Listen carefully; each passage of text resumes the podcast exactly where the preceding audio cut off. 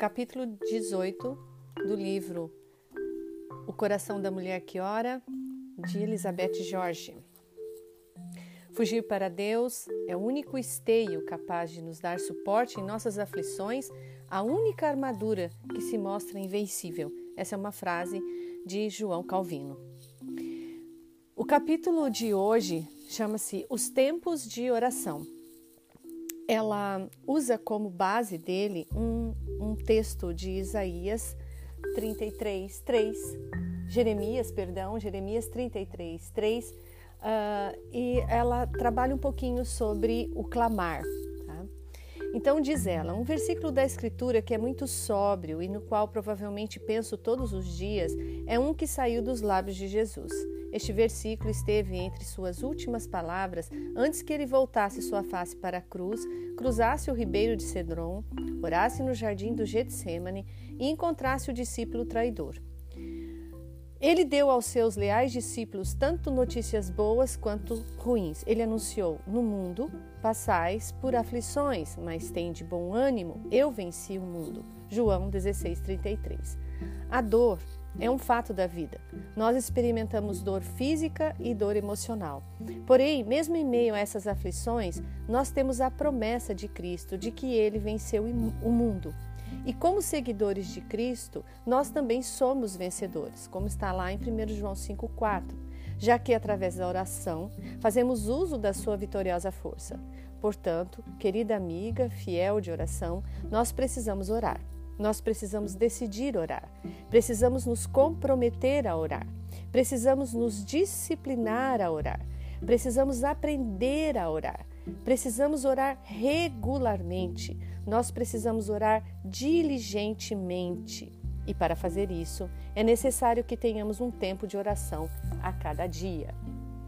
Este capítulo é sobre outra parte da fórmula de Deus para oração efetiva, os tempos de oração. Há ocasiões, sofrimentos e perplexidades, aqueles tempos que requerem uma oração mais prolongada. Eu acho que a essa altura em nosso livro, você deve ter uma ideia de quais são os tempos em sua vida sem nenhuma solução e nenhum meio de capacitação, exceto por meio da oração. Nós temos períodos em nossas vidas quando necessitamos de tempos prolongados de oração, tempos de muitos problemas, tempos de doença, tempos de batalha, tempos de angústia. Tempo quando nós temos pecado contra Deus, tempo quando nós fazemos petições a Deus em prol a pessoas que amamos. E tempos em que estamos buscando a vontade de Deus. E são nesses tempos que Deus diz: Invoca-me, que está lá em Jeremias 33, 3. O versículo diz: Invoca-me e te responderei, anunciar-te-ei coisas grandes e ocultas que não sabes. Eu já ouvi muitas vezes esse versículo sendo chamado de o número do telefone de Deus, JER 333. E definitivamente há aqueles tempos horríveis em que nós precisamos ligar para o número de Deus. Primeiro tempo de oração, que ela separa aqui, que é o tempo de emergência. São tempos de crise que precisamos fazer o que eu já ouvi descrito como uma ligação 911. Né? Você entende o que acontece quando nós ligamos para esse tipo de telefone, 911. No Brasil, no caso, seria outro número. O sistema de emergência é considerado de última geração, tudo o que você e até mesmo uma criança deve fazer é discar esses números e quase instantaneamente você está conectado a um expedidor de emergência. E em frente a esse expedidor está um visor que lista o número do telefone da chamada e o nome da pessoa ao qual este número está listado junto com o endereço. Além disso, paramédicos, policiais e bombeiros estão escutando ao mesmo tempo. As pessoas que fazem essa chamada podem nem saber o que está acontecendo, porque elas simplesmente estão ligando em pânico. Elas podem não saber qual é o problema, podem e pode ser que não sejam capazes nem de dizer qual é o problema. Elas podem não saber onde estão, podem estar fora de controle, histéricas, porque algo aconteceu a um ente querido ou a elas mesmas, ou porque testemunharam alguma coisa. Mas a verdade é que o expedidor não necessariamente precisa saber que a pessoa ao telefone diga algo. Tudo o que a pessoa precisa fazer é ligar e a ajuda estará a caminho. O mesmo ocorre nos tempos da nossa vida em que estamos desesperados e com dor. Tudo o que temos que fazer é nos comunicarmos com Deus. Assim como Deus disse a Jeremias: Invoca-me e te responderei, clama a mim e te responderei é, é, nós temos que entender que Deus está pedindo isso a nós. É verdade. Às vezes ficamos histéricas, às vezes simplesmente não sabemos como lidar com o que está acontecendo, às vezes não há palavras para descrever o que está acontecendo, ou não há energia para dizer nada, mas Deus ouve e Ele conhece o nosso problema e a ajuda está a caminho. Ele já começou a trazer a resposta, o remédio, a solução, o auxílio e a graça só quando o invocamos. E foi isso que Ana fez, né, quando queria um filho. Foi isso também que Neemias fez, quando ele viu a cidade de Jerusalém destruída e ele pediu a Deus que desse a ele a capacidade de reconstruir aquele lugar. A igreja orou por Pedro quando ele estava perto da prisão. Moisés eh, levantou suas orações em meio a tantas batalhas. Paulo buscou a Deus tantas vezes por causa de um espinho na carne, algo se passava com ele, ele não conseguia ter solução para aquele problema. Né? E mesmo Jesus, o nosso Salvador, derramou seu coração a Deus quando ele se preparava para enfrentar a morte da cruz. Nestes tipos de problemas e emergências, nós precisamos invocar o Senhor em oração. Tempos de lutas pela família. Também existem os tempos de oração quando você precisa fazer o que eu chamo de ir para a batalha.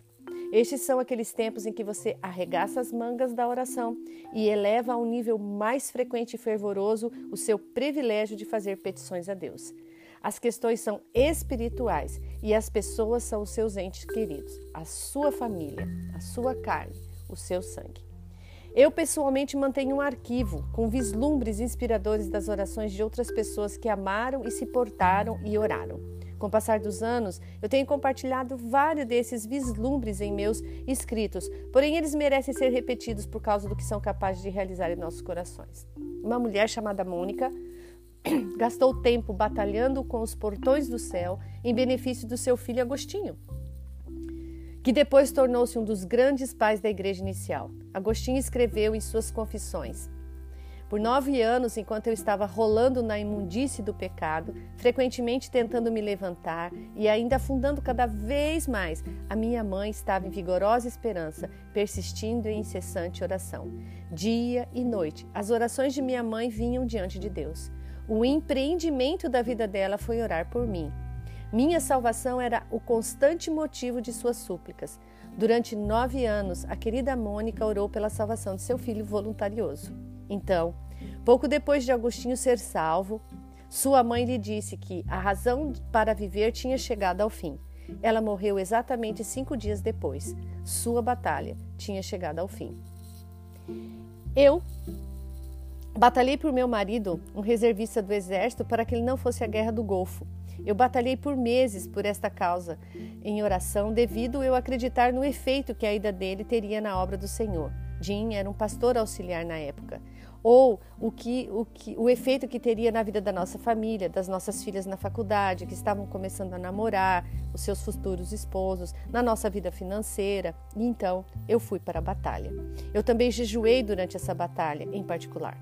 Quando algo é crucial para você, algo que, Deus, que apenas Deus pode ajeitar ou cuidar ou resolver ou intervir, ore sobre a possibilidade de adicionar o jejum às suas orações. Você pode procurar esses textos, segundo Samuel 12, 15 e 16, é, Atos 13, de 1 a 3. Veja como Deus vai guiá-la. O quando e como jejuar é diferente para cada pessoa e para cada problema. Apenas peça a Deus e Ele mostrará o que é certo para você. A mãe do evangelista Billy Graham, logo após ele ter entregado sua vida a Cristo com 17 anos de idade, e ela havia orado todo esse tempo por isso, separou um período todos os dias para orar exclusivamente pelo seu filho e ao chamado que ela acreditava que ele tinha. E ela continuou essas orações, nunca perdendo um dia durante sete anos, até que a última dúvida estivesse resolvida no coração de Billy Graham e ele estivesse indo bem em seu modo de pregar. Depois ela continuou a orar por ele, apesar de suas orações mudarem para um texto retirado de 2 Timóteo 2. ela orava para que o conteúdo da pregação de Billy Graham fosse aprovado por Deus. A autora Jenny Hendricks era uma palestrante no retiro de mulheres anual de nossa igreja. Em nossas reuniões, ela falou sobre como orou por um dos seus filhos quando ele estava no final da adolescência. Naquela época, ele passou pelo que ela chamou de um período de apagão. Seu querido filho estava indiferente, de mau humor, deprimido, comunicando-se apenas por grunhido e monossílabos.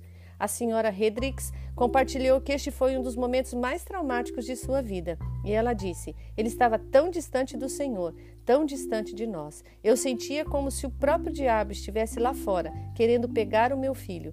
Eu orei como nunca orara antes. E por quanto tempo ela saltou os céus com suas orações por esse seu filho em dificuldade? Durante seis meses. E a senhora Hendricks compartilhou do palco que durante esses seis meses ela fez um voto ao Senhor de abrir mão da sua refeição ao meio-dia para jejuar e orar todos os dias, a fim de que ela passasse uma hora em oração pelo seu filho, até que Deus pudesse romper as barreiras dele. O campo de batalha são os corações de nossos filhos, nossos cônjuges, parente, pai, mãe, e a batalha é pelos seus corações. Quando apenas Deus é capaz de romper as barreiras e fazer algo, nós precisamos orar. Nós precisamos ir à luta. Portanto, revista-se de sua armadura e entre na batalha por sua família. Batalhe por meio da oração e do jejum. A maior coisa que uma pessoa pode fazer por outra é orar por ela. Como eu amo parafrasear Tiago 5,16: muito pode, por sua eficácia, a súplica de uma mulher. Ah, que haja um exército de mulheres que vejam o seu empreendimento de vida como sendo a oração por seus membros de família, pela salvação deles, pelo desenvolvimento deles em homens e mulheres de Deus, os quais colocarão o Senhor em primeiro lugar. Mulheres cristãs, tomem nota. O escritor de devocional e palestrante Gordon comentou: se houver um alguém em casa em contato com Deus, esse alguém torna-se a porta de Deus para dentro da sua família. Querida mulher de oração, este alguém é você. Tempo de lutar pelo seu ministério. Você é chamada a batalhar pelo bem do seu ministério. Seja qual for o seu ministério no qual Deus a colocou, esse é o local do seu campo de batalha. Você está em um conflito espiritual e outros também estão. Edith Schaffer escreveu que foi a, a, na primeira igreja em que seu marido pastoreou que ela aprendeu a orar sem cessar por ele enquanto ele estava no púlpito. Como esposa de pastor, seu ministério, sentiu que orar por ele enquanto ele pregava era uma das suas responsabilidades mais importantes, tanto para com o pregador quanto para a igreja. Preciosa mulher de oração. Quando se trata da obra do ministério, a evangelista Corey Timball apontou a nós que o diabo sorri quando nós fazemos planos.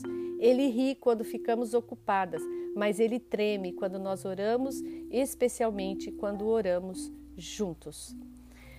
Tempos de dificuldade e desastre.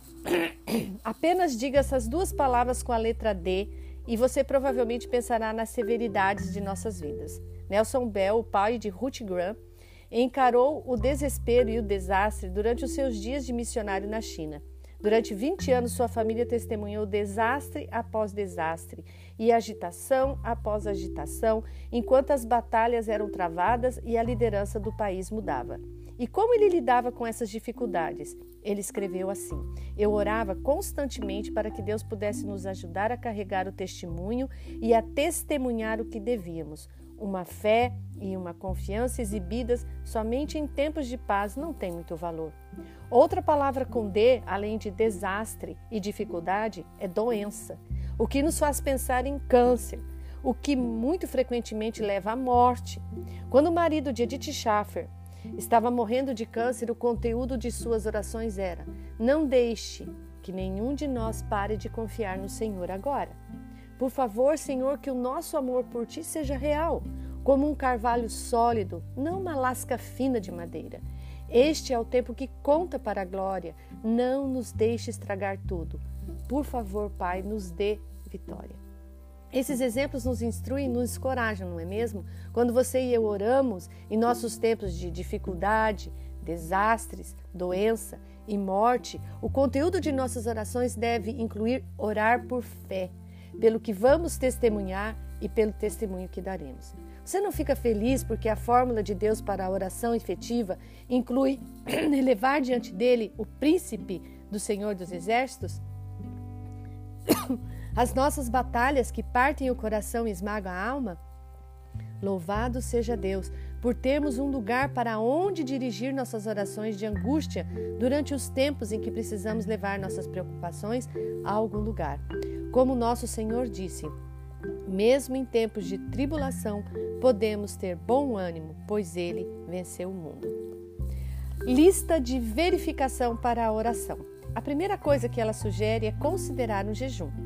Então, talvez é, na sua lista de oração existam coisas que realmente só Deus pode fazer. Então, é hora de você olhar a possibilidade de você jejuar estabelecer um propósito, estabelecer um tempo ou um momento, ou uma, uma vez por semana, ou uh, um único dia, ou vários dias. Isso vai depender da sua disposição de se colocar diante de Deus. Continue orando, não pare de orar. Nós geralmente somos muito tentadas a desistir de orar. Né? Porém, nós precisamos nos lembrar que o tempo de Deus, que nós chamamos de Kairos, é muito diferente do nosso tempo, que é o Cronos.